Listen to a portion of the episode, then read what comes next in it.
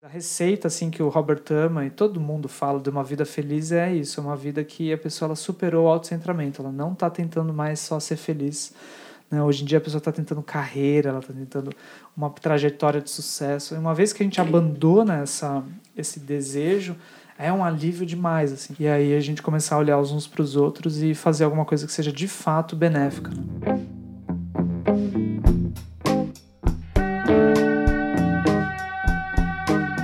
Seres de todos os reinos, sejam bem-vindos à edição de estreia do programa Coemergência. Aproveitando essa raríssima condição em que adultos jovens e inquietos se juntaram para compartilhar uma casa na Vila Mariana, em São Paulo, iniciamos nesse exato momento esse podcast, gravado diretamente da nossa espaçosa e aconchegante lavanderia. O convidado de hoje pode dar a entender que não ao longo do programa, mas a nossa lavanderia é assim mesmo, é espaçosa, aconchegante organizada e a gente vai postar algumas fotos para você poder confirmar depois. Bom, muito resumidamente, a ideia do Coemergência é explorar temas importantes da nossa vida cotidiana que tocam a todos nós, mas à luz dessa relação entre os nossos mundos interno e externo, reconhecendo que a maneira como percebemos e nos posicionamos no mundo está diretamente relacionada aos nossos referenciais internos, visões de mundo, emoções, hábitos e experiências prévias. Independente do assunto que a gente esteja discutindo aqui, a gente quer lembrar e olhar para isso. Não há um mundo pronto lá fora não há uma essência inerente aqui dentro. A gente parte um pouco dessa premissa, que o mundo, os seres e os fenômenos são mais plásticos, menos sólidos do que as nossas conclusões parecem nos dizer, e a gente tende a acreditar que isso é uma boa notícia.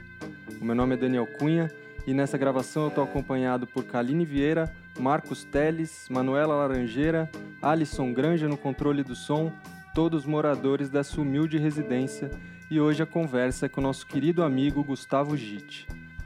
Se você ainda não conhece o Gustavo, você pode clicar aqui no link da descrição do programa, mas entre uma montanha de coisas que ele tem feito por aí, é um dos coordenadores do lugar, professor de taquetina, escritor, conselheiro amoroso, influencer digital e um entusiasmado praticante budista. Essa é a nossa primeira experiência com podcasts, então você vai perceber ao longo do programa que a gente ainda não é do ramo, mas um dia a gente ainda vai ser. Você vai perceber também que a gente está tentando encaixar alguns bordões aqui e ali, porque a gente tem reparado que isso funciona em outros podcasts e estamos supondo que esse seja o segredo do sucesso. E também porque a gente tem andado nas livrarias por aí, vendo uns vídeos no TED e parece que o sucesso é o segredo da felicidade. E a gente quer ser feliz como todos vocês também. Hum. A gente vai ficar feliz se vocês, assíduos ouvintes de podcast por aí, quiserem nos mandar e-mails com sugestões de como a gente poderia melhorar o formato do programa e torná-lo mais atraente e mais ouvível. Para isso, vocês podem entrar em contato com a gente em paracoemergência.gmail.com ou também mandar mensagem pelas redes sociais, Instagram e Facebook com o nome Coemergência. Apresentação feita, vamos direto para o papo sem cerimônias. Gustavo, para a gente começar essa conversa, a gente queria te perguntar o seguinte: o que seria, na sua perspectiva, uma vida com sentido, uma vida significativa? É, eu acho esse um termo que ele é usado, assim, o próprio, um dos meus professores, o Alan Wallace, usa bastante, assim, o que, que faz uma vida ter sentido. Ele acha que esse é o grande tema nesse momento, assim, uma coisa do tipo Viktor Frankl, que é como é que a gente passa por uma situação muito difícil o que faz a gente passar por uma situação muito difícil é ter sentido. E esse sentido ele tem que ser um pouco transcendental, no sentido não místico ou religioso, mas no sentido de ir além da nossa bolha. E se a gente não tem um sentido que vai além da nossa bolha, é, da, do limite da nossa situação, a gente não atravessa essa situação, a gente, a gente naufraga nela, assim, né?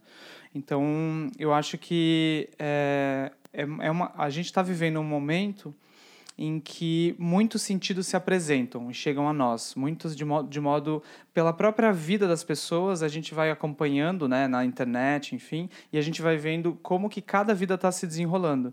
Então, isso vai gerando uma angústia, né? que o, o Bauman, o Zygmunt Bauman diz que é a sensação constante da gente talvez ter feito a escolha errada, da gente estar tá vivendo uma vida que não é a melhor vida para nós.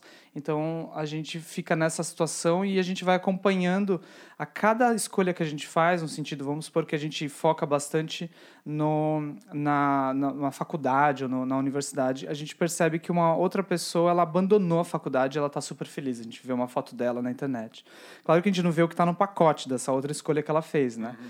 Mas a gente tem uma sensação de que as, as nossas escolhas elas estão sempre, talvez, não sendo as melhores e o sentido que as pessoas estão dando para a vida é múltiplo. Então isso causa uma, uma sensação de que talvez o meu sentido ele não reflete de fato a, o, que, o potencial da vida ou do mundo, ou da realidade. Então é uma sensação uh, de uh, ansiedade constante.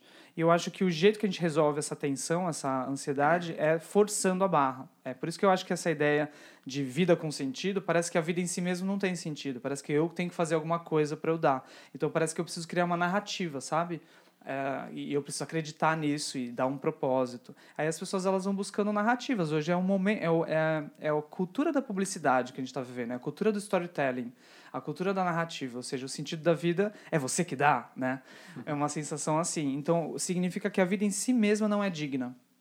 Eu preciso de algo a mais, a mais. E esse algo a mais eu vou pegar, é, eu vou tentar resolver tentando propor um sentido individual, assim.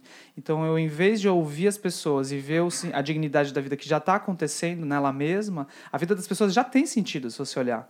Né? Uma pessoa que ela está limpando, tirando lixo, uh, trabalhando para a prefeitura, ela passa na sua frente, ela está fazendo uma coisa com muito sentido. Uh, se ela está com energia ou não vai depender do quanto ela reconhece esse sentido. Só que como é que as pessoas têm, elas vão reconhecer o sentido do trabalho delas ou da vida delas? Na conexão com os outros. Então vamos supor, se esse essa pessoa que está trabalhando como lixeiro, por exemplo, ele tentar fazer um workshop de encontrar um propósito, talvez ele fala, meu Deus, talvez meu propósito seja ser um mergulhador, né? E aí ele vai gerar um sentido que é muito frágil, que é baseado no, go no gosto não gosto dele, do, dos impulsos. Então as pessoas elas estão com sentidos individuais que fazem com que eles, esse, esse propósito seja frágil. Então as pessoas elas entram em crises repetidas vezes, porque assim que a vida gira, ou ela mesmo gira, ah, aquilo não se sustenta. Então, o jeito de fazer o sentido da vida ser mais coletivo e mais estável é a gente, é a gente começar a se ouvir mais uns aos outros. Né? Então, na medida que a gente vai se ouvindo, a gente cria uma. A gente reconhece o sentido que já existe na própria interdependência da vida e a gente começa a entender a nossa posição nessa. nessa nosso papel, a nossa riqueza nessa interdependência e, e a gente começa, momento a momento, a ser flexível. Como que é a ação mais benéfica agora, momento a momento. Então, desse modo, eu fico muito flexível nos sentidos relativos da minha vida, eu posso mudar muito rápido e muito estável no sentido mais absoluto. Então eu acho que falta um pouco na nossa cultura descobrir esse propósito que nos une a todos. E, e, e eu acho que eu apostaria menos em workshops de propósitos individuais, digamos assim. Você tinha citado e você fala normalmente da compaixão, né, como um referencial mais, mais estável. É, quem não tem familiaridade com essa visão sou uma coisa de otário, né? Assim, não faz o menor sentido. Nenhum sentido. Eu quero ser feliz, eu até entendo que é bom ter compaixão, mas além disso eu quero ser feliz. É, prioridade é. é eu ser feliz. Depois, claro, né? A gente tem que ajudar os outros. Sim. E como que isso pode ser um referencial, assim? Por que, que isso faz sentido? Eu acho que ah, quem não quiser ir por esse caminho, no sentido de estudar isso, ganhar clareza e praticar, ela, a pessoa vai ser obrigada a ir por esse caminho pela vida. Então, acho que a gente tem uma vantagem aí, que é o sofrimento. O sofrimento ele é um grande professor.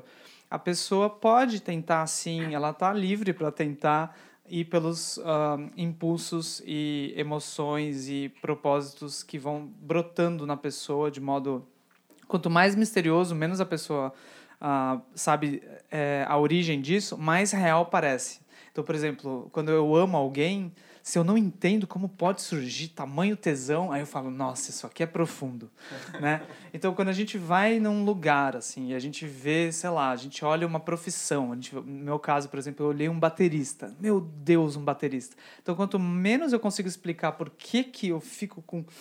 Aquilo me dá um frio na barriga, eu quero aquilo, eu quero aquela bateria, eu quero ser baterista. Quanto menos eu sei explicar a origem desses impulsos, mais eu acho que eles são muito profundos, e não é verdade.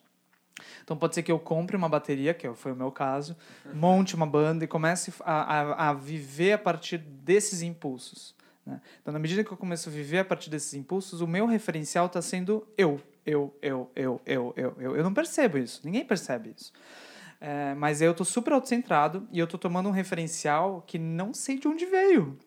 Então, assim como ele veio rápido, ele pode ir embora muito rápido. As pessoas casam com base nisso. Isso é uma tragédia, casar por amor uh, romântico, casar por impulso. Esse é o pior, a pior coisa possível para você tomar é justamente o que as pessoas tomam, que é o sentimento. Daí no fim da relação elas vão, elas vão voltar para isso, esse referencial. Elas vão ver, ah, eu acho que eu não sinto mais nada por ele. Um casamento é não sentir nada por outro por vários dias. Então, e você não termina a relação porque você não está sentindo nada, porque o critério da relação não é esse. O critério da relação é o outro, é o quanto que isso é bom para a vida, o quanto que isso é, sustenta o caminho um do outro. Não é se você está sentindo ou não está sentindo. Então vão ter várias coisas que a, que a gente vai precisar fazer para o mundo que a gente não vai sentir nada, ou vai sentir meio ruim, sei lá, não importa. Não importa, não importa tanto como eu estou me sentindo agora não é tão importante. E as pessoas acham que isso é muito importante. Então o Facebook às vezes é como é que você tá, né? Não importa tanto como a gente tá, entendeu? Então, ah, importa tanto o que o mundo precisa, o que, que deveria ser feito, o que, que é útil e coisas assim. Então, eu vou fracassar sempre quando eu começar a olhar a partir dos meus referenciais, porque eles são instáveis, eles oscilam. Então, eu vou ter uma sensação de sofrimento. Então, a, a pessoa que ela não quiser a olhar com mais profundidade para isso, a vida vai obrigar ela a olhar. Então, em algum outro momento, talvez ela vai perceber que, em vez de tomar esses, esses impulsos como base, quais são os outros referenciais? Então, o que é que está acontecendo no mundo? Por que, que os seres estão sofrendo? Então, quando a gente começa a olhar para fora do umbigo, para além assim da nossa vida, dos nossos impulsos, a gente descobre algo que é muito comum em, entre nós. E a gente vai colocando a nossa vida a serviço do que precisa ser feito pro, na comunidade, pelo menos. E aí isso faz com que o nosso trabalho seja é, sustentado, porque a gente está fazendo algo que tem sentido não para nós só, mas para os outros. Mas isso é muito raro. As pessoas. A maioria dos projetos surgem de encontros de amigos e de impulsos. A pessoa assim, ah, eu acho que é legal. Não vem. Tanto que a gente tem muitos projetos que, que não. sendo que as necessidades não sendo atendidas. Como pode a gente ter tantos projetos, tantas empresas que não estão nada dialogando com os problemas. E aí os problemas seguem sem projetos para eles. Como pode? A gente está vivendo assim. Muitas coisas para ser feita e um monte de gente fazendo workshop para encontrar o seu propósito como é que como é que resolve isso? Essas pessoas elas têm que ouvir o que precisa ser feito e não ouvir elas mesmas. Elas ouvem elas mesmas depois. Ou seja, precisa ser feito isso. O que, que eu tenho para oferecer? Quais são as minhas qualidades? Daí sim. Hum. Então a gente vai tem que inverter. As pessoas estão primeiro pensando nelas e aí depois elas ajudam. Eu vou fazer uma empresa que é maravilhosa, você não sabe, é um app. E aí eu quero ajudar muita gente com esse app, que eu quero. aí agora eu devo ter que gritar assim, compre o meu app, né? Assim, Como é que as pessoas não estão... Esse app é maravilhoso, pode te ajudar. Mas não, tem que ser ao contrário. E aí se eu fizer um app, ou qualquer que seja a coisa, que de fato dialogue com o que as pessoas querem, não o que elas é, querem, mas o que elas precisam, o que é útil para elas, isso é muito sustentável. E a minha vida deveria ser esse app. É quando você fala é, de não se mover pelos impulsos e que a gente deveria entender o que é que o outro precisa e quer, como é que eu consigo suavizar esse impulso para não ser levado por ele? E como também eu consigo conversar com esse outro e saber de fato que o que ele fala é o que ele precisa. Porque você estava falando um pouco antes dessa questão do se conectar com o outro, conversar com o outro para de repente conseguir ter sentido e até que ponto a gente também fica refém de um reconhecimento do outro. Eu me, o impulso pode ser fazer aquilo que o outro parece querer, mas porque eu tenho necessidade de reconhecimento. Será é, daí que... você não tá com compaixão, daí você uhum. tá só uhum. num jogo de aprovação, assim. Sim. Mas a compaixão seria fazer isso pelo outro mesmo, olhando o movimento do outro. E não exatamente o que ele fala, mas como uhum. ele se move. Como ele se move. Do que... As pessoas às vezes não sabem do que elas estão sofrendo. E para isso a gente precisa de sabedoria, para a gente ver do que, que a pessoa está sofrendo quando ela está sofrendo. Então a gente precisaria. Assim, Kaline, eu acho que na nossa cultura, todas as perguntas como, como é que eu faço isso? Eu, às vezes eu respondo, pergunto, mas como é que eu lido com os meus pensamentos? Como é que eu lido com ciúme? Como é que eu lido com ansiedade? Como é que eu faço para ter um trabalho com mais sentido? Como é que isso? Como é que aquilo? Todas essas coisas apontam para uma coisa que a gente não quer reconhecer, que é assim, isso só vai ser possível se a gente puder transformar nossa mente. E a transformação última da nossa mente chama-se iluminação. E essa palavrinha é banida na nossa cultura. Banida, não pode se falar nisso. Então a nossa cultura é completamente esquizofrênica, assim, porque a gente quer e não quer a mesma coisa. Todo mundo quer. Como é que eu. Trans... Por trás das perguntas estão todas assim. Como é que eu me ilumino? É isso. Como é que eu me ilumino? Como é que eu transformo a minha mente para florescer toda a compaixão, estabilidade, sabedoria? Como é que eu faço? Como é que eu faço? Todo mundo está perguntando isso. Como, como, como, como, como, como. Só que aí você começa a falar: olha, na verdade, tem um potencial, sua mente tem um potencial sem limites de transformação, não de poder no mundo, mas de transformação, ou seja, a compaixão ela pode ser cada vez maior, você pode cada vez menos embarcar nos impulsos e nas emoções, você pode ser cada vez mais estável. Daí quando você começa a falar isso, vai surgir a noção de caminho, de prática, de treinamento. E daí a gente a gente descobre que a gente não quer. então a gente quer, mas, mas só um pouquinho, né? Não realmente, assim, né? Uhum. Então eu acho que a gente vive esse conflito. Ah, eu acho que as pessoas não aguentam essa resposta. Elas perguntam, elas não querem ouvir a resposta.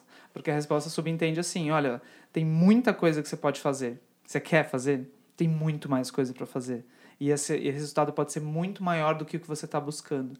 E aí as pessoas, elas talvez elas até interrompam quando você começa a falar isso, porque elas falam, não, chega, tá bom. Na verdade, eu quero só manter um pouco a minha vida mesmo e ter esses, essas questões esses probleminhas. Então, é, eu acho que a, a resposta é, tem um caminho para isso, tem treinamentos, tem práticas, tem métodos, e não é simples, não é num podcast. Mas as pessoas não querem isso, né? Elas querem um outro podcast, elas querem... Elas não querem agora parar, dar pausa agora e, e de fato começar a praticar isso. Isso é muito exigente com as pessoas, né? mas vai precisar desse, desse movimento, né? Não é tão simples assim. Uhum. É, vamos encerrar que ele entrou nesse assunto aí que complicou um pouco. É... Ah, não, aproveitando que entramos nesse assunto. Tá meio esquizofrênico. A gente né? começou com as verdades, e agora tá quanto que a pessoa precisaria é, se afiliar a, algum, a algo religioso para seguir um método ou um caminho desse jeito que você colocou agora? Porque a, a gente sente que isso às vezes é um, um ponto de aversão, assim, de ouvir que isso está ligado a, um, a, uma religião, ao budismo, isso afasta algumas pessoas de cara. Isso é budista? Assim, esse caminho, por exemplo, ilumina, o caminho que culmina na iluminação, isso é, é budista? Isso tem necessariamente um cunho religioso? Como que, que é isso? A gente o que a gente define como religião é também é muito se a gente questionar questionar questionar a gente não sabe direito bem o que como é que separa religião ciência e filosofia. Se você questionar qualquer pessoa ela vai ter problemas assim em definir o que, que é o que porque de fato isso tem uma mistura muito grande no nosso mundo né? E a, eu acho mais interessante pensar na experiência humana. A experiência humana tem muito muitas qualidades que a gente vai jogar em muitas atividades que parecem mais científicas, mais filosóficas ou mais religiosas. Né? Aí, se a pessoa ela acha que ela não é religiosa, ela deveria olhar a casa dela. Ela tem um altar na casa dela. Esse altar, ele ela cultua alguma coisa. Então você vê, por um tempo eu tive um altar no meu quarto que tinha cremes de massagem, óleo e coisas assim. Era meu, minha religião, meu altar. Tem pessoas que têm uma tela assim bem grande e que ela cultua aquilo. Às vezes né, cultua Netflix, assim, é a religião da pessoa. Ela, o entretenimento é um pouco a religião. Às vezes tem pessoas que tomam um empreendedorismo como religião e assim por diante. Então a gente tem religião, nós somos seres eh, que têm essa sensação. É difícil a pessoa falar que não é, que não tem essa qualidade. Então eu iria pela experiência humana. A experiência humana não é budista, não é taoísta. A mente humana não é budista. O sofrimento não é budista. A impermanência não é budista. Ah, transformação da mente não é budista. A estabilidade, a lucidez, a sabedoria, a compaixão não tem patente budista, nem taoísta, nem cristã. Então, essas qualidades elas são acessíveis, não importa tanto o método, mas é meio que não faz sentido você ignorar os grandes seres da humanidade. Assim como se você quer aprender neurociência, você não tem por que ignorar, ai, isso aí é universidade. Né? Igual a gente faz com religião. Ah, isso, é universidade. Ah, não, não, não. Eu queria. É neurociência. Mas tá me. Na universidade não dá para mim mesmo. Mestrado, eu, tenho, eu, não, eu não gosto de pessoas que fazem mestrado, assim. Então, é, e essa parte também, laboratório, para mim também, dificuldade, laboratório. Eu queria neurociência mesmo, é. mas laboratório eu não piso, sabe? Templo, né? Então a gente tem uma visão que é interessante, assim, a pessoa ela tá dentro do laboratório olhando um cérebro, tá? Ah, aí o que acontece? Ela tá. Quando vem os jornalistas e perguntam para esse cientista, ele não pergunta o que, que você acredita. Estamos aqui com um cientista. No que, que vocês acreditam? Eles não perguntam isso, eles perguntam o que, que você descobriu. Eles perguntam o que você descobriu. Porque tem uma sensação de que tem algo na realidade que eles estão olhando, certo? Agora você pega umas pessoas numa sala de meditação, num templo. Elas estão ali por muito tempo, muitas horas, assim como o cientista está olhando o cérebro, elas estão olhando a mente. Elas estão olhando a mente. Essa coisa que a gente baniu da cultura também, né? Ah, elas estão olhando a mente, olhando a mente. Para nós, isso, em geral, parece que a pessoa não está fazendo nada, né? Quem está olhando um cérebro, ah, isso é, isso sim, isso é ciência. Agora, olhar a mente, não. Então, a gente valoriza mais o cérebro do que a mente. Mas essa pessoa que está há muito tempo olhando a mente, quando vem o jornalista, ele não pergunta o que, que você descobriu. Ele pergunta no que você acredita, no que os budistas acreditam. Então, não é esse o ponto. O ponto é a gente é, entender que existe uma ciência em primeira pessoa que está cada vez mais reconhecida. É só olhar os trabalhos do Instituto Mind and Life. Uma ciência em primeira pessoa de investigação da mente.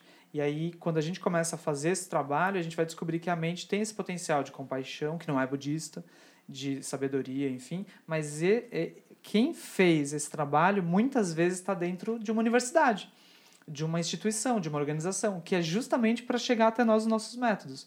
Imagina como é que a gente teria acesso a tudo isso que a gente descobriu sem museus, sem bibliotecas, sem. Ah, eu, eu quero muito estudar literatura, mas eu não quero. Ah, biblioteca para mim e assim, aí eu não passo por esse portão aí da USP, porque.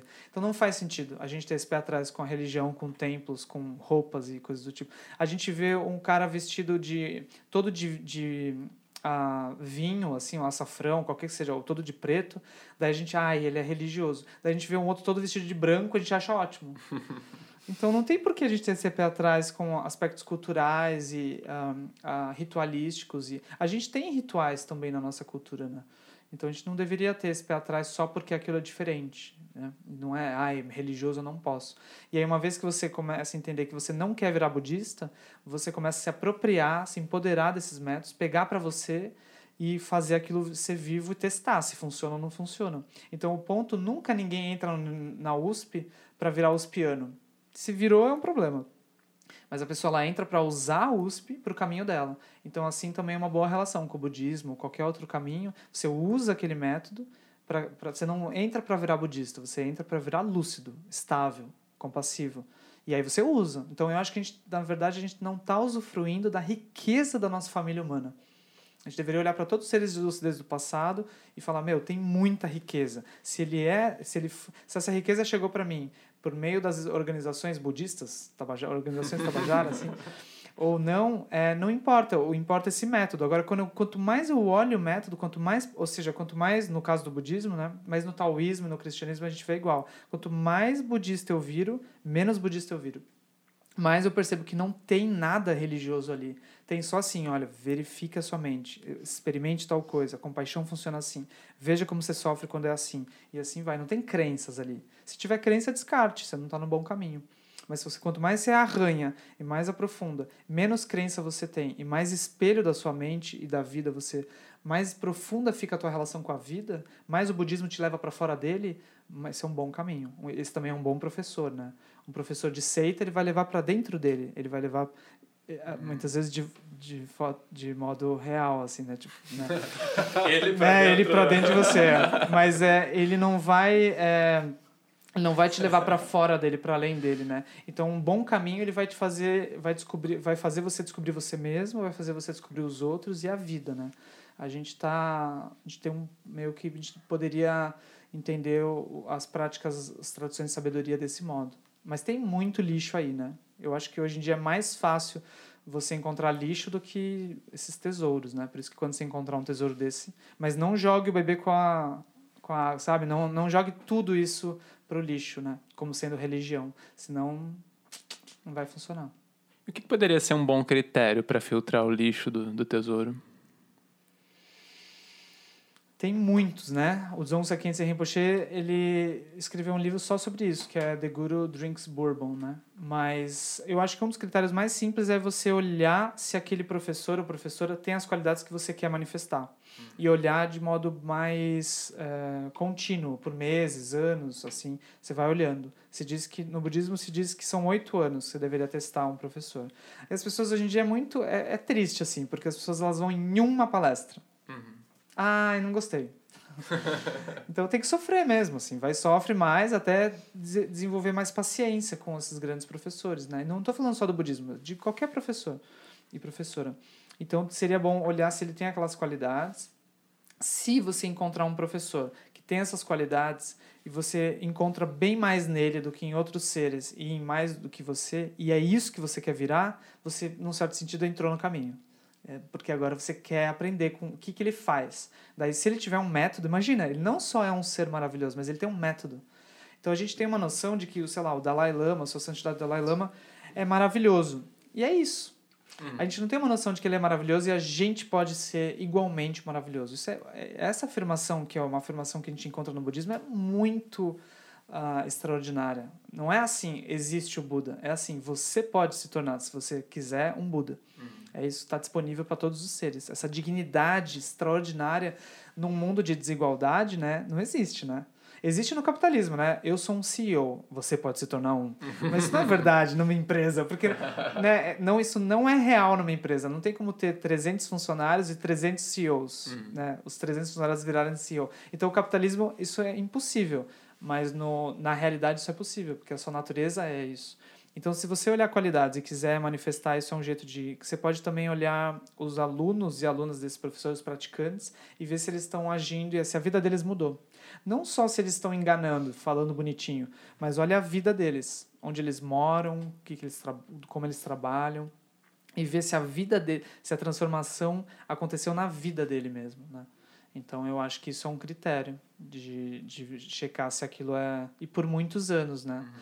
E aí depois tem vários outros. Seria bom você ter uma rigor filosófico científico assim de uh, analítico, lógico para você ver. A maioria dos, dos fakes já nem passa por aí. Uhum. Se você é bem rigoroso intelectualmente, você não vai comprar Eckhart Tolle, essas coisas assim.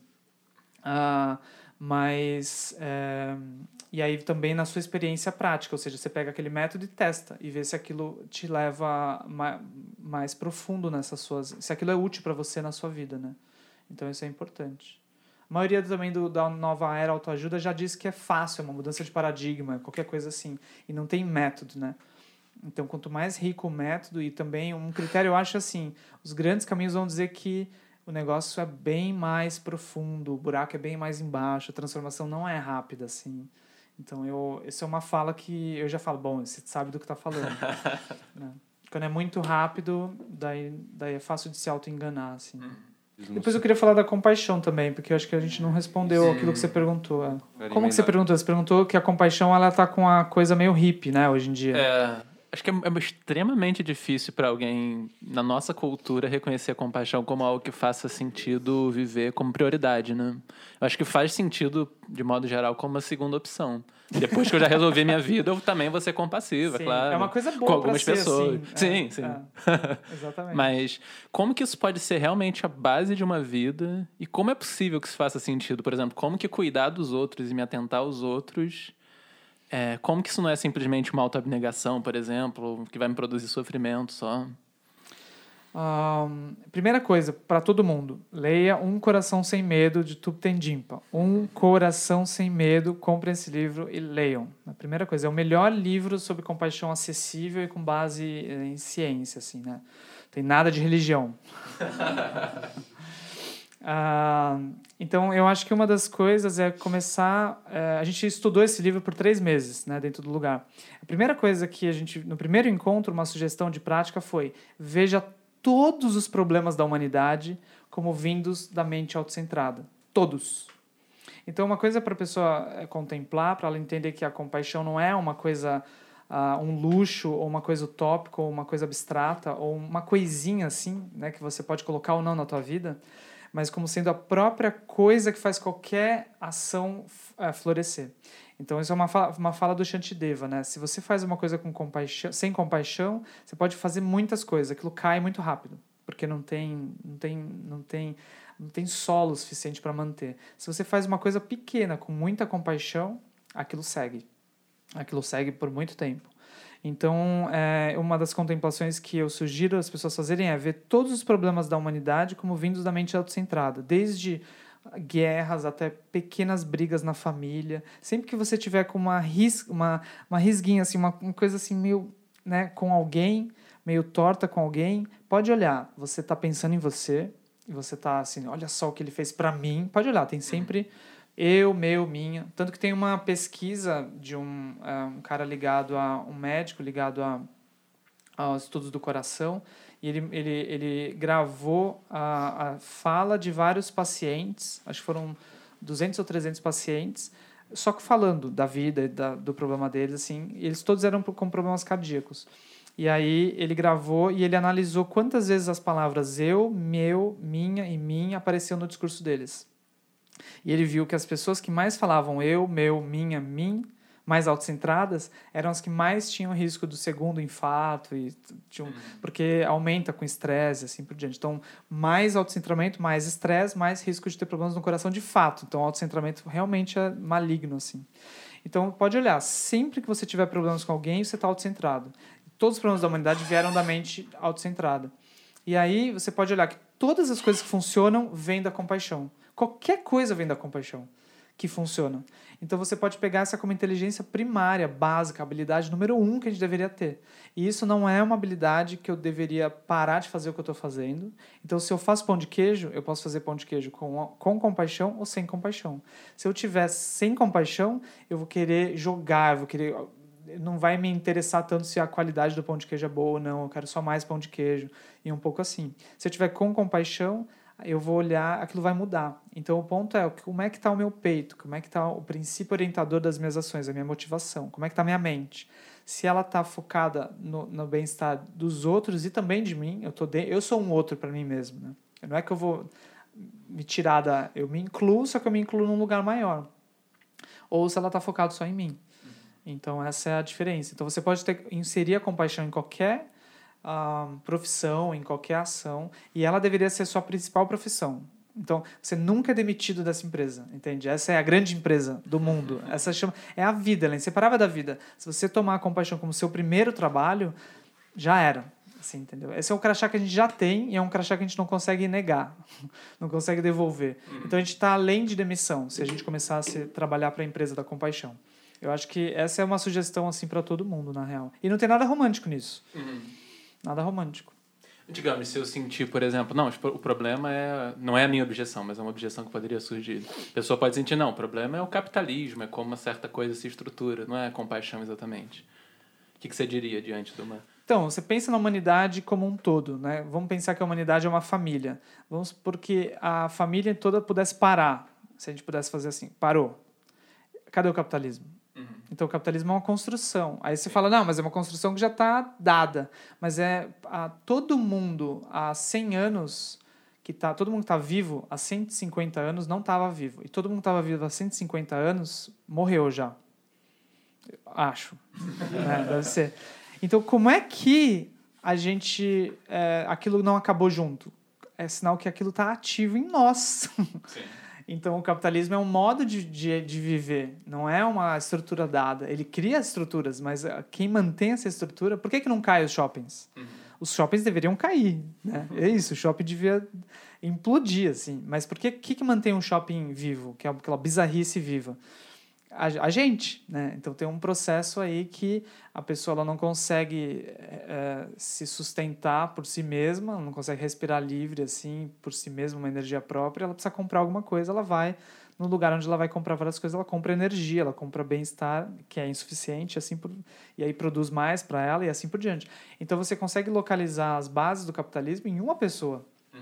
Entende? Essa pessoa ela está sustentando, porque ela não está encontrando uma felicidade mais genuína, ela vai aumentar o consumismo, vai aumentar a produção, vai gerar essa visão crescimentista, a gente precisa aumentar, aumentar, aumentar, e assim por diante, né? Aí isso... Uh, eu acho também que a pessoa pode contemplar, assim, a compaixão, ela não é largar a tua vida e ir para a África, em algum país da África e ajudar, não sei o quê. Ela é ver que a lavanderia precisa de, de melhora, de, né, você pode lá, se você está numa casa em que você vê que cinco pessoas elas usam a lavanderia e a lavanderia está desorganizada, você vai e organiza a lavanderia. Daí alguém fala: quem organizou a lavanderia? Daí, aí você não precisa nem falar que foi você, mas enfim, mas a pessoa vai ficar feliz, né? Aí você se alegra de cinco pessoas entrar numa lavanderia mais organizada. Então isso é compaixão. Então a gente tem que desromantizar essa ideia da compaixão e entender que tudo que a gente faz de bom é compaixão. Entendeu? Qualquer coisa é compaixão. E aí ela é a linguagem do mundo, ela é a linguagem que funciona. É, ela é o jeito que a gente deveria olhar, falar, viver, e ela deve ser a base de tudo. Ela é o creme, ela é. Entendeu? Ela é o molho de tomate, ela é o sal, ela é sem é limão, né? A gente bota em tudo. tudo fica bom com ela. Não botou aquilo fica estranho, assim. Né? Então a gente deveria entender. Ela é o fogo, né? para cozinhar, assim. Ela tá por trás de tudo. É, eu acho maravilhoso, por exemplo, quando a gente fala, não, capitalismo precisa ser trocado por uma outra alternativa implícita, sempre tá assim, porque desse jeito as pessoas sofrem, né? Sempre tá implícito que se tem que mudar para um outro jeito, porque de um outro jeito as pessoas exatamente, sofreriam Exatamente. Menos. Todas as, por exemplo, o problema político, que tá todo mundo no Twitter o tempo inteiro. Tudo isso é grito de compaixão. A pessoa quer uma coisa. O que é compaixão? É o desejo de liberar o sofrimento, de aliviar o sofrimento em você e nos outros. É, compaixão é esse olhar que vê algo torto, doendo, sofrendo e, e quer. Esse, é, tem um impulso natural de. Ai, os bebês têm isso, né? Tem pesquisas que todo mundo fala, não, mas a gente é gene egoísta, a gente não nasce assim, a gente não é assim, a gente quer só. É, ser humano é horrível mesmo, né? Tem uma visão assim né, hoje em dia, né? Eu acho que isso é um dos grandes problemas, a gente tem uma visão do ser humano como alguém negativo por natureza. A gente deveria realmente trocar isso. Nós somos realmente bondosos por natureza. Né? Mesmo uma pessoa que matou o outro, tem uma série que chama, uh, um documentário chama Human, vocês já viram? Uhum. E aí mostra um, um homem que matou a mãe e a filha. E aí ele mostra o quanto que ele, a linguagem que ele aprendeu foi da violência, ele matou a mãe e a filha, ele não se arrependeu. E aí vem a, a, a, a avó, né, a mãe da, da mãe, enfim, a avó, e, e ele fala que ela foi a primeira pessoa que mostrou amor para ele. E aí, desde então, ele sabe o que é amor, que ele não sabia. Por quê? Porque ela não, ela não teve vingança, ela meio que perdoou, assim, o que ele fez. Então, a gente, nós somos esse ser. A gente é capaz de matar, mas dentro de nós tem uma bondade. Então, se a gente se comunica com isso e entende que os seres humanos são isso, a gente começa a mudar a visão que a gente tem da humanidade como um todo. E todas as coisas que a gente faz de bom, elas vêm desse, desse princípio da compaixão. Então, essa pesquisa com bebês é, é, para tirar essa visão né, de que a gente é gene egoísta, é uma pesquisa que mostra, é, eles pegam um bebezinho assim e colocam um homem do lado assim que vai tentar botar uns, uns livros é, num armário que a porta está fechada.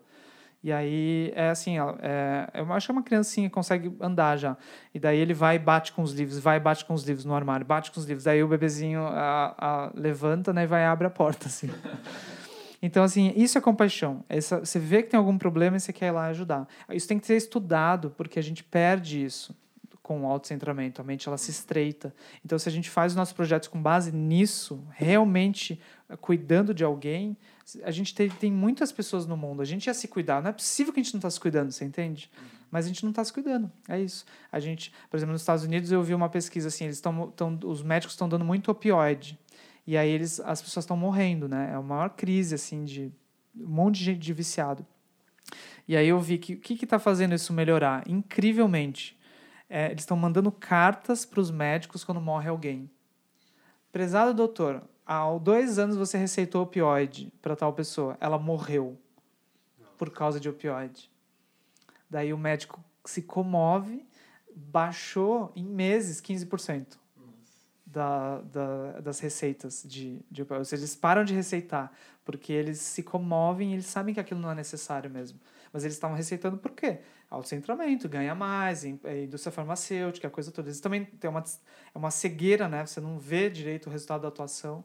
Você entende? Então é um, o mundo ele tem jeito, assim, quando a gente olha a compaixão falta entrar em um contato mais direto assim com o sofrimento muitas vezes, né, para a gente poder despertar a compaixão. Nem sempre sofrer ajuda. Tem que entrar em contato mais direto e não ser autocentrado e olhar que tem quando você sofrer, pessoal, assim, quando você sofrer, tem muita gente sofrendo disso. É isso que a gente tem que lembrar. Tem muita gente sofrendo do que eu estou sofrendo agora. E aí a pessoa começa a querer a ajudar essas pessoas. Aí você aproveita o seu sofrimento. Se você só quiser se livrar do sofrimento. A gente já sofreu muito, todo mundo ia ser compassivo se fosse isso. Mas o sofrimento ele não ajuda.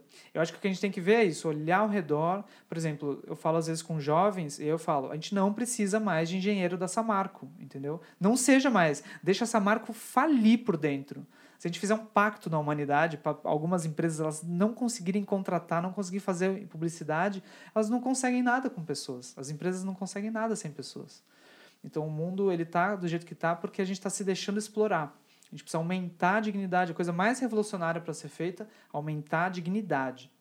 A gente tem que se olhar de modo muito elevado, né? escolher melhor o que comer, o que fazer, onde ir, negar os convites das corporações todas e aí a gente vai desequilibrar é, o mundo, assim, a gente vai aumentar, a, diminuir a desigualdade social. E a gente deveria cuidar mais uns aos outros. Do jeito que está, a gente está individualizado, recebendo dinheiro de corporação e gastando com corporação. Então elas estão sugando os, os, os, humanos de modo individual. Então a gente tem que diminuir esses monstros, assim, e dar mais as mãos, um pouco assim. Daí a gente vai cuidar mais das pessoas ao nosso entorno, né? As pessoas não, não conhecem nem quem está na rua delas mas ela recebe salário, quem ela é bancada por corporações que não estão na rua delas, não estão nem aí para a rua delas, e ela gasta com corporações que não estão nem aí para a rua delas. E o cara ali que faz pão na esquina, o outro que está precisando de alguma coisa, ela não tá, não tem nem tempo, né? Porque o tempo dela está indo para a corporação. Tá triste. Em São Paulo é cruel. É, Gustavo, é, pensando nisso que você falou da compaixão, é, eu já escutei muitas histórias e eu até já vivi isso, mas eu gostaria de, de ouvir de você. Quando a gente oferece algo para o outro, quando a gente ajuda o outro, quando a gente de alguma maneira sente que está querendo tirar o outro de algum sofrimento, mas ainda assim a gente não fica bem com isso. De repente a pessoa faz algo que a gente não gosta, a gente ajudou, sei lá. Vamos pensar uma coisa simples, lavar louça, uma lavanderia. O que é que esse movimento de fazer algo pelo outro e que não produz essa satisfação, é, isso é compaixão ou isso é outra coisa? O que seria isso que eu estou fazendo? A gente às vezes acha que é preto no branco, assim, né? Ou é uhum. compaixão uhum. ou não é. Mas é, uhum. é, tem um po, tem, é misturado, né? Ela, é, a gente chama de contaminação. Então você faz a compaixão, que é um ato seria mais puro, mas ela é contaminada pelo orgulho que pode uhum. surgir, né? Você fez alguma coisa, você tem que falar, ah, eu, sabe quem, uhum. lá, quem que organizou a lavanderia? Ah, né? Uhum. E aí pode ter um jogo também do tipo, olha, eu organizei ontem, você organiza agora. Aí você, tudo isso perde a, a uhum. alegria de ter feito aquela ação, porque a alegria de ter feito aquela ação vem da generosidade. Generosidade não tem contabilidade, você faz e esquece. Eu gosto de falar assim, ó, faz e, meu, realmente esquece. Eu, gosto, eu tenho pouca memória, então é, é, muito bom. Faz esquece mesmo, sabe? Manda um e-mail maravilhoso, deleta. Não, depois não pergunta mais aquele e-mail, só encontra a pessoa. Não fala assim, encontra a pessoa, você viu o e-mail maravilhoso que eu mandei? Não, esquece o ato positivo, né? Uhum. Como um jardineiro que vai regando e ele não fica anotando o que, que ele está fazendo, porque não tem ninguém que está julgando, né? A ação positiva ela tem que ser a recompensa em si mesmo. Então, eu acho também que essa compaixão de fazer pelo outro, ela é muito uh, restrita, fazer pelo outro. Eu vou te dizer, eu estou acompanhando os dois casos de pessoas que adotaram, adotaram. Aí a, o filho e aí eu comecei a ver que tem muito essa coisa. Eu não estudei isso, né? Mas eu vejo que tem muito essa coisa de eu te adotei e como é que você me trata mal? Que não tem até com a mãe, é, assim, não tem tanto, mas porque a pessoa fez a adoção, é assim, como pode? Eu te escolhi, eu adotei você. Como pode ser agir assim comigo, né? Então tem sempre uma mácula assim de, de daquilo ser feito com uma expectativa de retorno, uhum. né? Então é melhor não fazer pelo outro aquilo tem que ser feito de modo impessoal, aquilo é melhor, não é melhor só pelo outro, é melhor para você, é melhor para todos. Então a boa compaixão, ela não é pessoal, não é você fazendo algo pelo outro. Ela é simplesmente um ato natural de que aquilo é, é como se fosse uma casca de banana no chão. Não importa tanto quem jogou, e não importa tanto se você fez aquilo por alguém que não vai meio que você grita assim, viu? Agora ninguém. Não, é, você não fez por alguém, você fez. Né? Então não importa tanto quem fez, é, também não importa se foi você que fez, importa que seja feito. Então a compaixão ela tem um desejo que é assim, que alguém arrume a lavanderia. Não importa quem vai arrumar e não importa para quem. que aquilo seja feito. Então é que a bondade exista. Esse é o desejo. Então, desse modo, você faz sem, se, sem crescer em cima da sua ação. Você faz como se aquilo tivesse acontecendo só. É como se fosse a chuva. Sabe? Você deseja que alguém regue as plantas, daí é que chove. Daí você não fica se gabando, viu? Eu reguei. Não, porque foi a chuva que regou. A planta, foi a, aquilo aconteceu. A planta foi regada. Então a gente quer que as ações positivas aconteçam, não importa quem. Então, qualquer pessoa que fizer uma ação positiva, a gente a se sentir muito junto dela. Ela é parceira nossa nesse trabalho. Então, se você trabalhar para a empresa da compaixão, você tem é, maior, os maiores colaboradores do mundo. Todo mundo vira seu parceiro, imediatamente.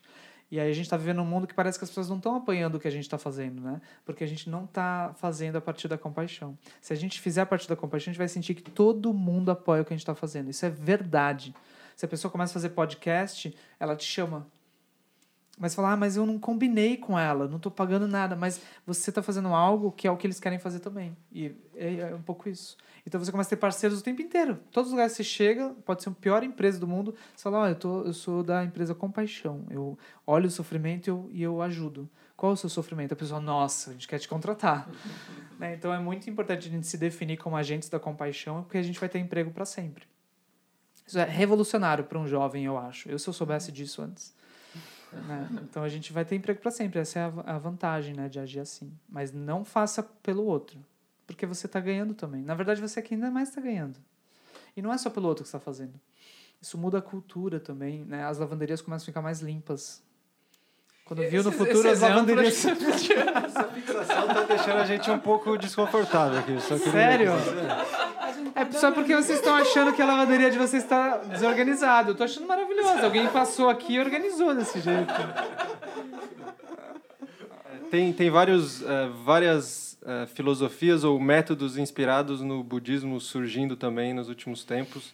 Uh, por exemplo, o, o, movimento Mindfulness e outros que, que trabalham treinamento sobre a compaixão. O que, que você acha desses treinamentos mais laicos, que se apresentam como laicos, focando em compaixão ou focando em atenção plena e que não necessariamente vão fazer resgatar ou vão apontar diretamente para o budismo ou um caminho espiritual que conduz à iluminação?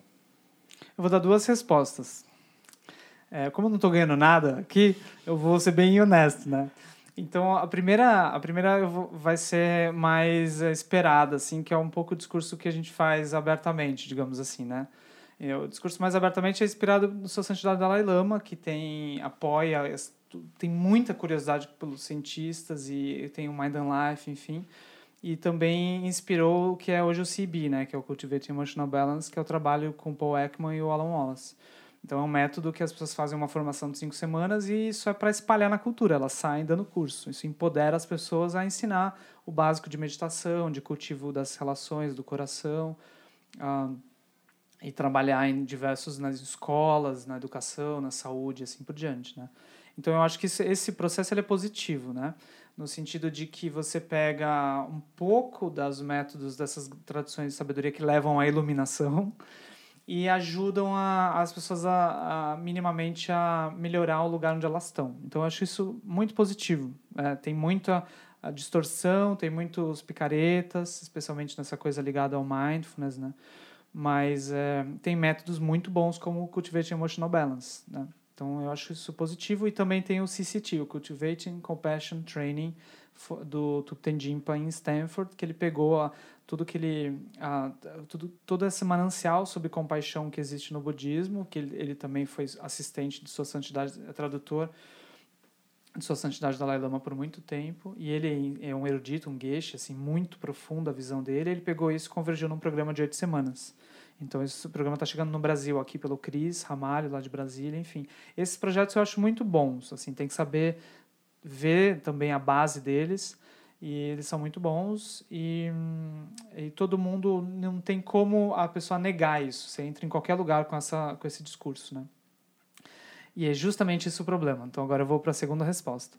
A segunda resposta é um pouco inspirada, né, assim como a primeira, Sua Santidade Dalai Lama, ligado à compaixão, Cherenzig, né, essa manifestação da compaixão. A segunda é uh, mais inspirada no Dzongsa Khyentse Rinpoche, que é Manjushri, mais, mais uma inteligência de sabedoria. Então eu acho que é uma sacanagem o que está acontecendo. Qual que é a sacanagem? A gente pega o melhor a gente pega, pega a melhor fonte, uma das melhores fontes de, da, de métodos contemplativos, que é o budismo. É inegável, entende? É inegável. Vocês vão olhar assim, onde estão os yogis, onde estão os métodos contemplativos? Você está no budismo, né? Tem muito no taoísmo, tem muito no cristianismo, mas assim, é impressionante o quanto que está acessível no budismo, né? Então, é, a sacanagem é, vamos pegar as traduções de sabedoria como um todo, não só o budismo, mas a gente pega o manancial de sabedoria da nossa família humana, né? Não só do budismo, mas enfim, das tradições contemplativas. A gente pega isso Daí a gente tira tudo aquilo que de fato vai nos levar à iluminação. Por quê? Que é, são as, os aspectos transcendentais mesmo, aquilo que vai realmente explodir a nossa nosso autocentramento, vai realmente ressignificar todo e realmente abrir a nossa uma visão ampla sobre a realidade. E a gente, ah, isso é muito amplo. Muitas vidas ah, não vou falar isso numa empresa, né? Numa palestra, né? A coisa de renascimento, muitas vidas, a realidade infinita. Não, não. Vamos trabalhar com a noção de 2018, eleições, Facebook, como é que a gente lida, né? Mais pé no chão, assim.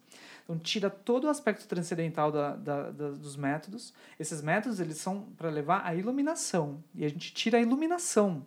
São métodos, ah, métodos para melhorar, você virar uma, uma, uma pessoa melhor, né? a versão melhor de si mesmo. Né? Praticamente um coach, vamos, vamos dizer assim.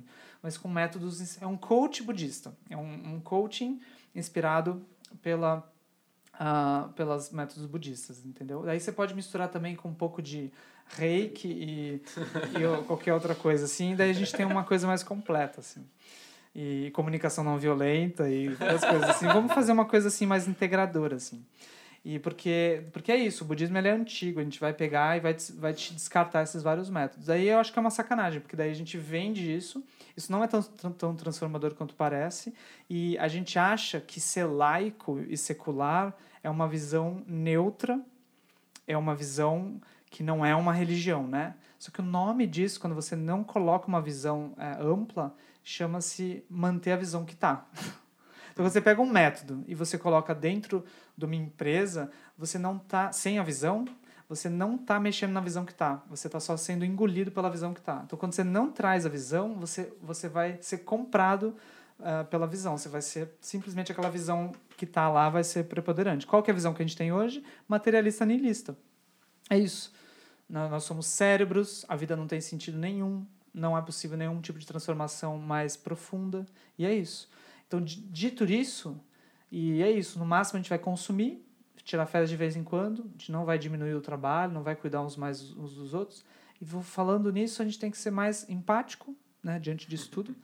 Uh, não vamos mudar as estruturas que estão fazendo a gente competir, vamos só cada um de nós ser mais empático, entendeu? Nessa empresa que não tem empatia nenhuma, né? Não, você continua trabalhando 12 horas por dia. Não, eu empatia com você, não, não mas vocês entre si, para trabalhar 12 horas por dia, tem que ser mais empático. E seria bom ter mais foco também. Então, para vocês aguentarem mais esse, esse trabalho de trabalhar 12 horas por dia nessa, nessa empresa que vocês estão fabricando Coca-Cola. Então, vamos praticar mindfulness, vamos olhar para a respiração, Coca-Cola e relaxa. Coca-Cola e relaxa. Então, quando você não tem visão de liberação e de compaixão, a, o método de focar na respiração é isso. Estou na Coca-Cola e respiro. Trabalhando na Coca-Cola e respiro. É isso. É, não, não, vai ser, não vai ser transformador. Vai ser só isso. Você vai trabalhar na Coca-Cola respirando melhor. Ao mesmo Foram duas respostas. eu consigo ver da parte de alguém que. Consigo ver, enfim, eu um, um pouco tempo atrás também. É, essa sua fala gerar um problema de putz, mas eu, de outras vidas, por exemplo, não faz sentido para mim. Eu genuinamente gostaria de uma transformação, mas se precisa disso, não consigo. O que você diria para alguém que sente não, isso? Não, você não precisa disso. Você pode fazer uma grande transformação na sua vida sem nem questionar isso. Não tem hum. nenhum problema. Ok. se você não, se você, se o teu limite da sua curiosidade é esse, é, é, você vai até o limite da sua curiosidade. Ninguém vai te obrigar a nada, entendeu? Uhum. Um, é, a realidade, veja bem, no budismo ninguém quer provar nada para ninguém. A realidade é o que é. Então vamos supor assim, você diz assim, não, não tem céu. Eu quero só mexer no meu teto. Tá bem, mexe no seu teto. O céu tá lá. Como diz o Alan Wallace para Francisco Varela, não tem problema nenhum você não acreditar em vidas futuras. A gente continua conversando na próxima. né? Então é uma coisa realista, no sentido do Robert Thurman diz que um argumento é se acabar tudo na morte mesmo, é, que é uma coisa que não faz sentido no, no princípio de conservação, assim, do, de todas as coisas, né? Mas vai acabar só com a gente, né? Mas se acabar tudo na hora da morte mesmo, e você acreditar que tem um segmento, você vai seguir fazendo ações positivas, né? Porque você sabe que talvez você vá, a sua mente vai seguir, então você vai continuar treinando a sua mente, e na hora da morte você vai descobrir que nada segue, acabou. Então pronto, é isso, acabou. Você nem vai descobrir, né? É, você não vai descobrir. É, acabou. Agora, se você, é, ao contrário, você acha que acaba tudo na hora da morte, você vive do jeito que dá, e aí quando acaba, você segue, e toda o, o, to, todo, o, tudo aquilo que você cultivou na sua mente vai seguir. Então, se você está com a mente distraída, autocentrada, você vai seguir, e não tem fim. Isso é desesperador. Então, você não se preparou. Então, é mais fácil se preparar. Porque se, se acabar tudo mesmo, tá tudo bem. Mas se a gente seguir, a gente se separou. A gente se preparou. Entendeu? Então, as pessoas às vezes falam, bom, a perspectiva de acabar tudo, ela, ela é muito mais, assim, é dos corajosos. E essa perspectiva de seguir, isso é, é você tentando não lidar com o medo da morte, né? Isso é para os fracotes, né? Uma coisa assim. Mas, na verdade, a, a perspectiva é nihilista de tudo acaba na hora da morte, que é para os fracotes. Ah, você faz qualquer coisa e você não vai seguir, né? Qualquer que seja a experiência, você vai, o seu sofrimento vai ter fim. E então isso é um alívio, na verdade, né? A gente, a gente tem um, todo mundo tem um certo alívio de sair, não importa o que aconteça mesmo, mais ou menos o que vai acabar. E aí os corajosos, a visão é não acaba. Como diz o Alan Wallace, não tem suicídio cósmico. Você não tem como sair. Ele diz assim, não tem saída para a realidade. Ou você acorda ou você vai tendo sucessivos sonhos de sofrimento, um atrás do outro. Então, só a perspectiva de você ter que passar de novo pela primeira série, na, na melhor das perspectivas, né? Não passar como animal, enfim, mas você volta como um bebê, sem entender nada, tem que aprender tudo de novo. Você não sabe, quem já sabe inglês, vai, não vai saber inglês. Aí você tem que aprender, tem que fazer aula de, isso para classe média alta em São Paulo, vai ter que fazer aula de novo das coisas todas. Aí você vai ter que fazer sabe, a lição de casa de novo na escola. Então eu acho que essa é desesperador se você começa a contemplar. Mas não precisa nada disso. O meu ponto aqui é, se você não contemplar, se você não incluir transformação de visão, se você só tomar dada essa visão do jeito que está, o mundo é mais ou menos isso, a gente trabalha e, e só meditar, essa transformação é muito restrita. Uhum. Né? E a compaixão vai ficar restrita também, porque você vai falar, bom, vamos ser sinceros, eu vou morrer em breve, não vou ajudar tanta gente, vou ajudar... Uhum então, o Robert Thurman diz que o voto do Bodhisattva, o voto daquele que quer ajudar todos os seres, ele só surge da perspectiva de várias vidas. Uhum.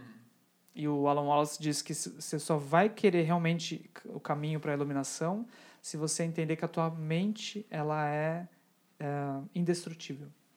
A sua consciência ela não é destruída. Então, aí, aí só sobra se iluminar, entendeu? Reconhecer e começar a agir a partir dela. Mas se você achar que ela é destruída, o fim do seu sofrimento está garantido, é uma questão de tempo. Daí a gente relaxa e toma uma cerveja. que é o que a gente está fazendo socialmente. A gente não quer realmente liberar o sofrimento, a gente quer aliviar um pouquinho, né? Aí se não dá para aliviar tanto, a gente fuma um, né? Ou bebe um, ou injeta um, e aí vai. Então é bem grave assim a nossa cultura. Né? Toda a elite está assim, a intelectualidade também está assim. Todo mundo é niilista, sem perceber. Então, como eu não fui pago, eu posso falar. Quando você estava falando de compaixão, é, você falou que a compaixão contamina. Alguma coisa assim.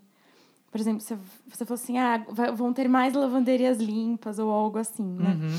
É, você pode falar mais sobre isso? De onde vem essa coisa de se você ter compaixão, é, isso pode fazer outras pessoas terem compaixão? É isso?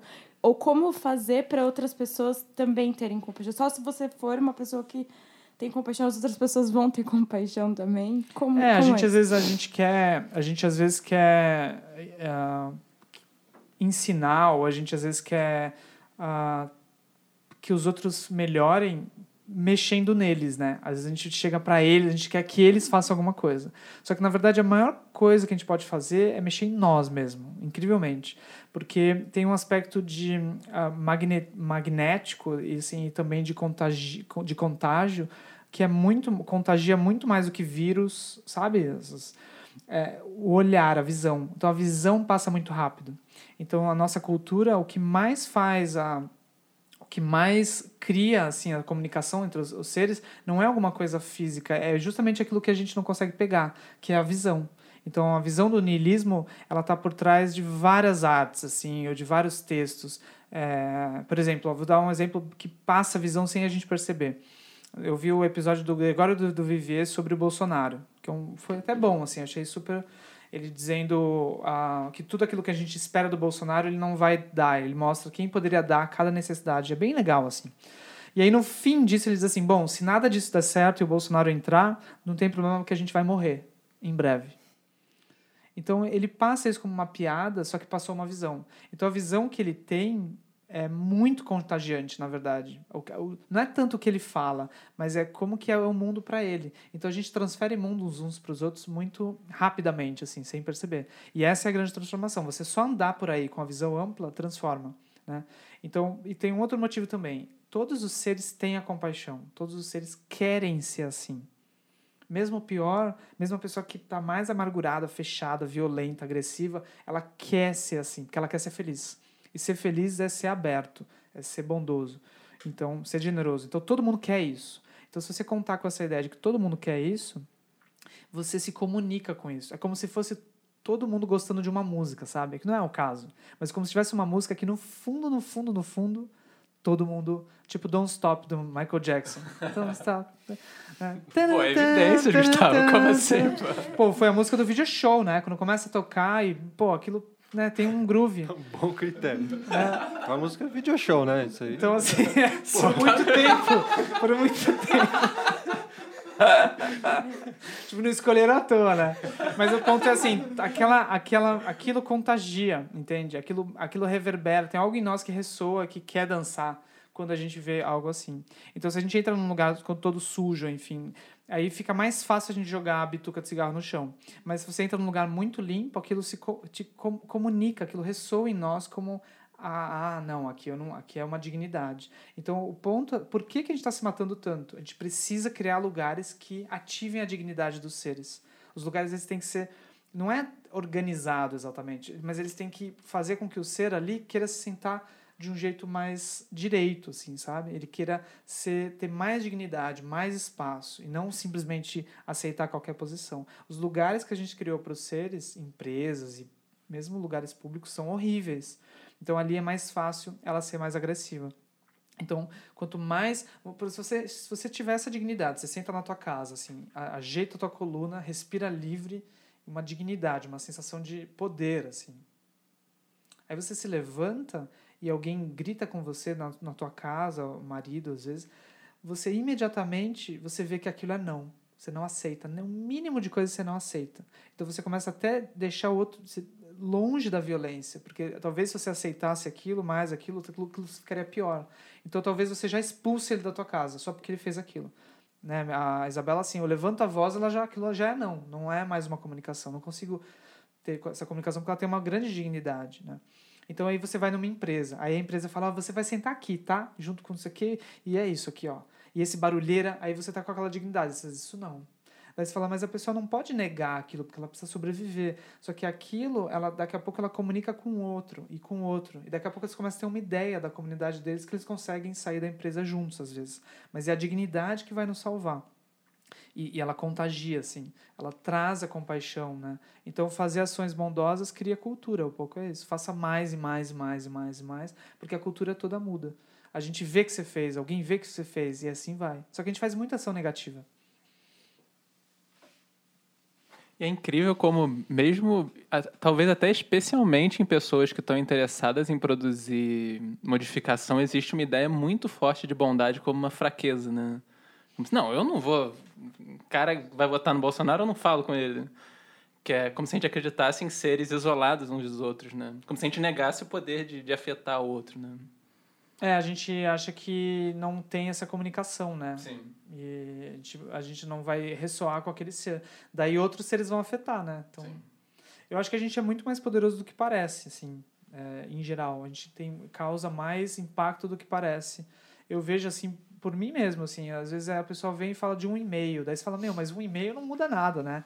Mas cada ação nossa conta, sabe? Cada ação nossa conta. E se você olhar mesmo as pequenas ações que a gente faz, elas não são tão interessantes assim, né?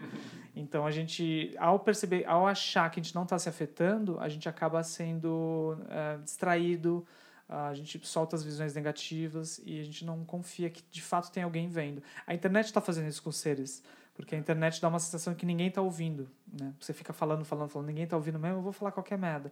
Então eu vejo no Instagram os stories, né? São desnecessários, a maioria deles. Porque a pessoa tem uma sensação que não tem, é, vamos fazer qualquer coisa, né? Daí ela perde dignidade quando ela faz isso. Ela tira qualquer foto, de qualquer jeito.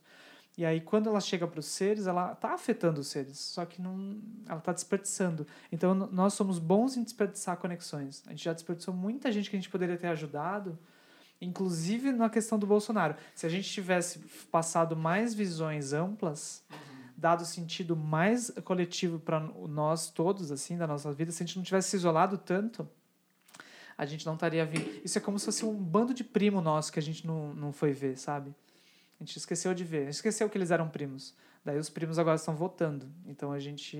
Aí agora a gente toma um susto. Como primo? Como? né? Mas ele vai falar: "Ah, você estava muito ocupado no seu videogame ou na sua coisa, no seu, no seu namorinho, você não olhou para mim. E aí eu, alguém olhou, alguma coisa desse tipo, né? Então a gente precisa realmente. é, eu, esses dias eu vi que eh, sobre karma, né? A, uma mestra falando que todo quando a gente encontra uma situação complicada, isso é fruto do nosso autocentramento passado, né? Porque a gente poderia. Essa situação está tão, tão complicada, mas a gente poderia não estar ali. Se a gente está ali, é porque a gente está participando e a gente construiu de algum modo essa participação. Então, se a gente está num mundo com Bolsonaro e seres, assim, foi fruto do nosso descaso, nosso uh, autocentramento que não incluiu esses seres. É, então, agora não adianta excluir esses seres, a gente tem que incluir. O que não significa não bloquear, porque às vezes incluir esse ser é justamente não entrar em algum tipo de conversa, num comentário, incluir de outro modo. Né? Quando você fizer uma ação, você vai pensar nesse ser, mas você está construindo uma cultura que dê mais espaço para ele, mais possibilidade para ele. Porque se, você, se ele tiver essa possibilidade, ele não vota no Bolsonaro. Né? Mas ele não está vendo. Então a gente tem que dar essa possibilidade. Né? Então cabe a nós. Né?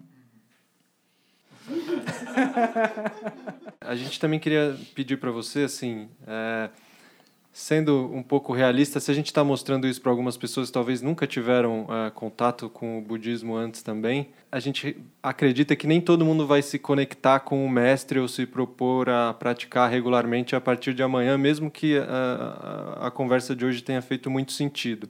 E aí, o que, que você poderia indicar para uma pessoa que está interessada a começar a fazer amanhã? Você tem algum tipo de prática que ela pode começar a incorporar para mexer um pouco com a visão dela? E além de práticas, você teria alguma, alguma indicação mais um livro, alguma, algum vídeo, alguma coisa que você acha que vale a pena? Coaching, ela podia fazer coaching. Se ela não quisesse iluminar, um, um dia de mindfulness e pegar um coach. Daí ela vai ficar bem assim. Não, eu acho que é, eu não tenho uh, tanto essa preocupação de, de que isso ressoe em todas as pessoas, né? Eu acho que é super ter uma riqueza de, da pessoa ouvir um pouco, mesmo essa coisa das vidas passadas e futuras, ela ouvir e falar, isso não, então viajando, eu não tenho essa vergonha. Ela pode, pode achar que eu sou um crente fascinado por alguma coisa. Acho ok, eu acho bom isso. Só que eu lembro de mim quando eu ouvia essas coisas e eu lembro que isso ficava cutucando, sabe? Porque tem alguém ali falando daquilo. Então eu acho que essa, mesmo que a pessoa discorde, aparentemente não se conecte, aquilo perturba um pouco a visão usual, né? Eu acho que é ruim a gente tentar ser agradar ou tentar ser sempre compreendido. Nossa cultura tem isso, né? A gente quer ser compreendido, né? Daí a gente facilita. Então eu acho super bom a gente falar de um jeito também que alguns termos. Eu gosto quando eu ouço alguém falando termos que eu não sei, eu tenho que anotar e pesquisar. A gente acha isso um problema, a gente não quer isso, né? Mas, por exemplo, eu falei aqui Tcherenzik. Daí a pessoa falou, mas o que, que ele falou, né? Daí tem que perguntar para alguém. Acho super útil não entender. Essa experiência de não entender ou, ou a experiência de daquilo parecer vir de um outro lugar. Acho que falta isso, né? E eu gosto quando eu vejo isso, isso me ajudou muito, né? A, ficar com essas pulgas, assim, peraí, será que tem vida futura, né? Porque isso é uma pulga, se você coloca e precisa ficar por uns anos se perguntando isso. O ponto não é se tem ou não tem, o ponto é isso vai começar a se questionar sobre a natureza da vida, da realidade. É uma questionação meio Matrix, assim. Todo mundo gosta desse questionamento. Só que a gente está gostando disso fumando back, assim, né? Não sei se fala back, mas... ou de vez em quando, de vez em quando, é, num conversa de bar, quando fica bêbado, ou de vez em quando num filme. A gente não pega isso como uma contemplação da nossa vida. A nossa vida é séria ela é prática, ela é verdadeira e ela é isso que é. Isso são viagens, né? Essa coisa do budismo, a coisa da Matrix, são viagens.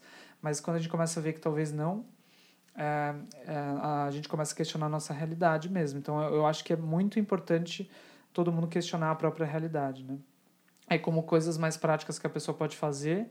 É, eu acho sim buscar professores e professoras Aí a pessoa, não, mas e se ela não quiser buscar professores? Bom, um dia você vai querer. Aí você busque, porque está disponível. São pessoas com essas qualidades disponíveis da sua família. É como se fosse um tio teu que tem toda a experiência do mundo em marcenaria. Não, eu quero fazer só um móvel mesmo. Não um móvel. Não quero, assim, né, fazer marcenaria. Eu quero um móvel é um armário até, porque eu preciso de bastante móvel.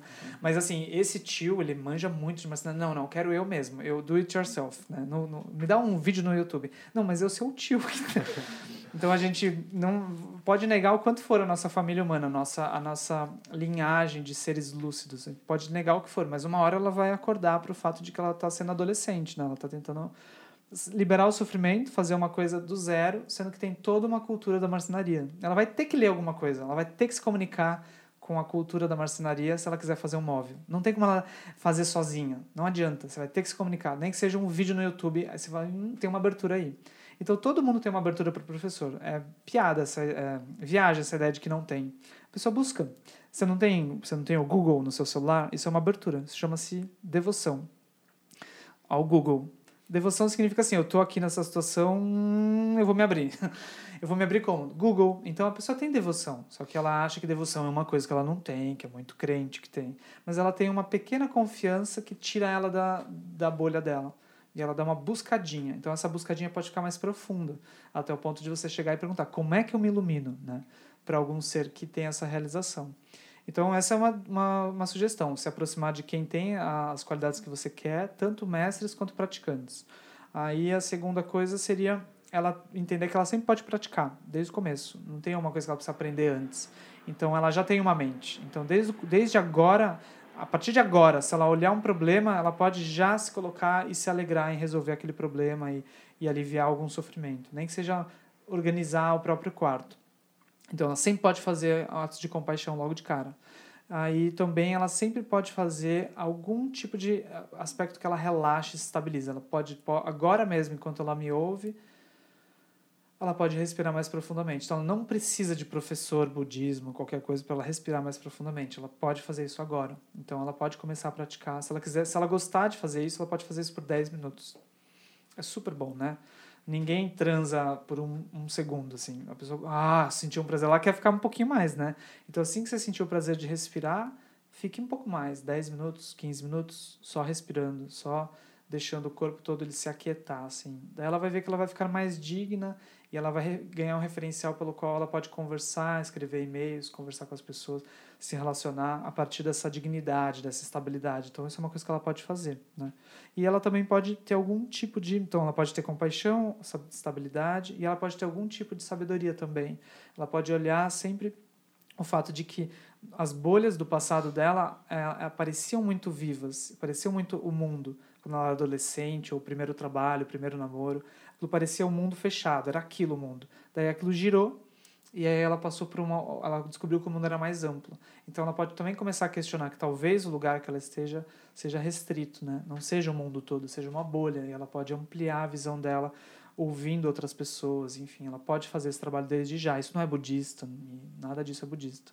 Então, um livro que eu recomendaria seria o Um Coração Sem Medo, do Thupten Jinpa. Um Coração Sem Medo porque é um livro sobre compaixão, muito prático, né? E fala um pouquinho também das práticas de estabilidade e bastante de como isso pode impactar o nosso mundo, né? Ele diz que o livro é para a gente tomar a compaixão como princípio orientador do, da nossa vida, né?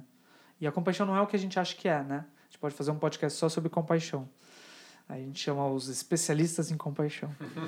Mas eu, eu de fato sugiro para as pessoas assim que se elas quiserem uma vida com sentido, é, a coisa principal que elas deveriam estudar é compaixão. Principal. E não é empatia. E não acho que você sabe o que é compaixão. Então comece com esse livro e, e, e aí a partir daí vá, vá desdobrando, né? Mas a receita assim que o Robert ama e todo mundo fala de uma vida feliz é isso, é uma vida que a pessoa ela superou o autocentramento, ela não está tentando mais só ser feliz. Né? Hoje em dia a pessoa está tentando carreira, ela está tentando uma trajetória de sucesso. E uma vez que a gente abandona essa, esse desejo, é um alívio demais. Assim. A gente não se ilumina, né? mas já é um alívio a gente começar a abandonar um pouco isso e aí a gente começar a olhar uns para os outros e fazer alguma coisa que seja de fato benéfica, né? Então isso imediatamente dá sentido para a pessoa. E, então fica essa sugestão. Se ela ler e contemplar esse livro, a vida dela muda. Só com o livro. E não é budista. Maravilhoso. Gustavo, muito obrigado. Que esse desejamos que esse podcast, essa conversa de repente seja a semente para a iluminação das pessoas que que se propuserem a, a escutar. E, e, quero agradecer a todo mundo que, que esteve aqui hoje na mesa: Manu, Kaline, Marcos, Alisson, Gustavo de novo, muito obrigado. E nos vemos na próxima, se a impermanência permitir. Obrigado, obrigado. Uma alegria estar aqui. Lavanderia. Agradeço a lavanderia cada um de vocês, é muito bom. As sementes foram plantadas também para a lavanderia estar tá com a cara nova aí na próxima. Sim, eu não sei se isso ficou claro, né? Mas acho que. Bom, pessoal, agora terminou esse podcast da Coemergência. A gente vai poder ter um momento mais juntos aqui. Eu queria seguir com vocês na programação da nossa rádio. Ah, é uma alegria.